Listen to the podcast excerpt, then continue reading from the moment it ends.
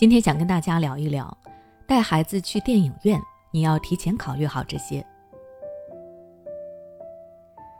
你有没有带孩子去过电影院呢？如果孩子在电影院里吵闹，你会怎么应对呢？有时候我去看电影，就遇到孩子不愿意看电影，家长又不肯带孩子离开的情况，受到他们的影响，观影的体验感很不好。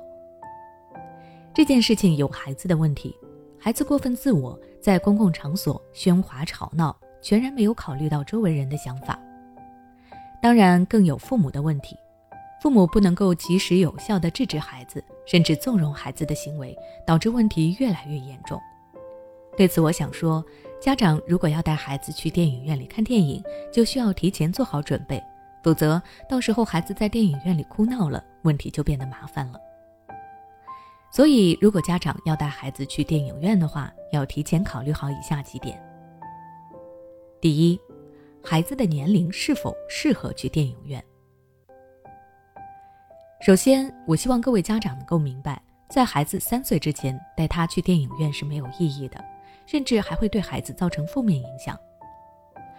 其一，三岁前的孩子还不懂得文字和语言，到了电影院也不能够理解画面想要表达的含义。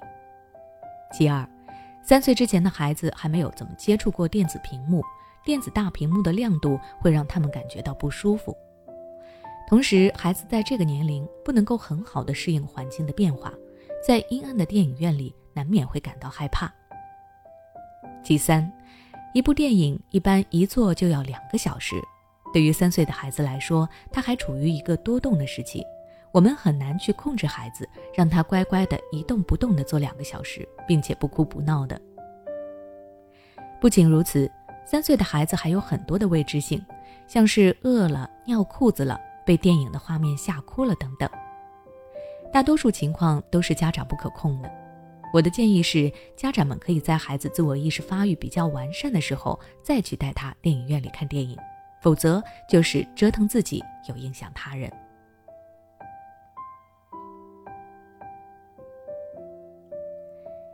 第二，你选择的电影是否适合孩子看？如果你希望孩子能够开开心心的看完一场电影，那么选择的电影类型就十分关键了。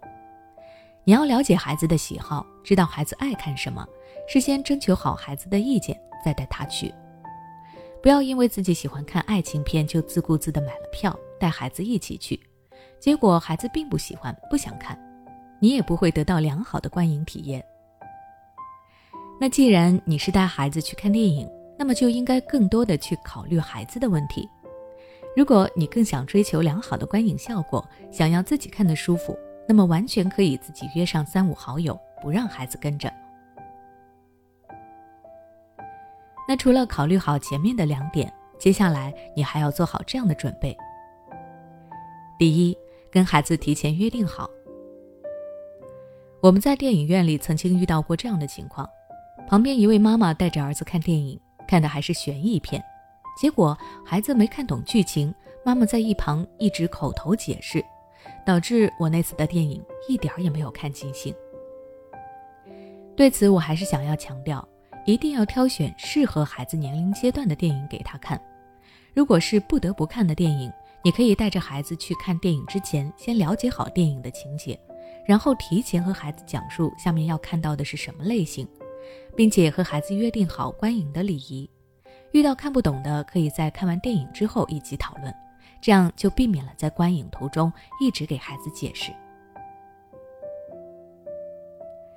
第二，做好孩子会在电影院里哭闹的心理准备，并想好应对的措施。有的孩子受不了电影院的环境，或者不喜欢电影的内容，所以就闹着不想看，这些都是能够理解的。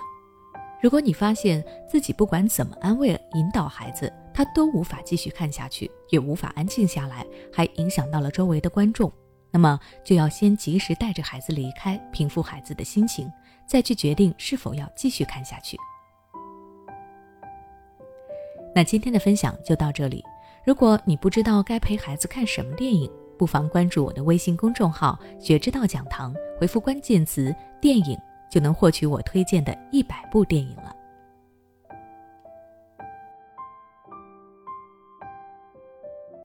你是否在为孩子的英语学习而烦恼呢？也许你已经发现，孩子背单词总是记不住，学了不少却一直开不了口。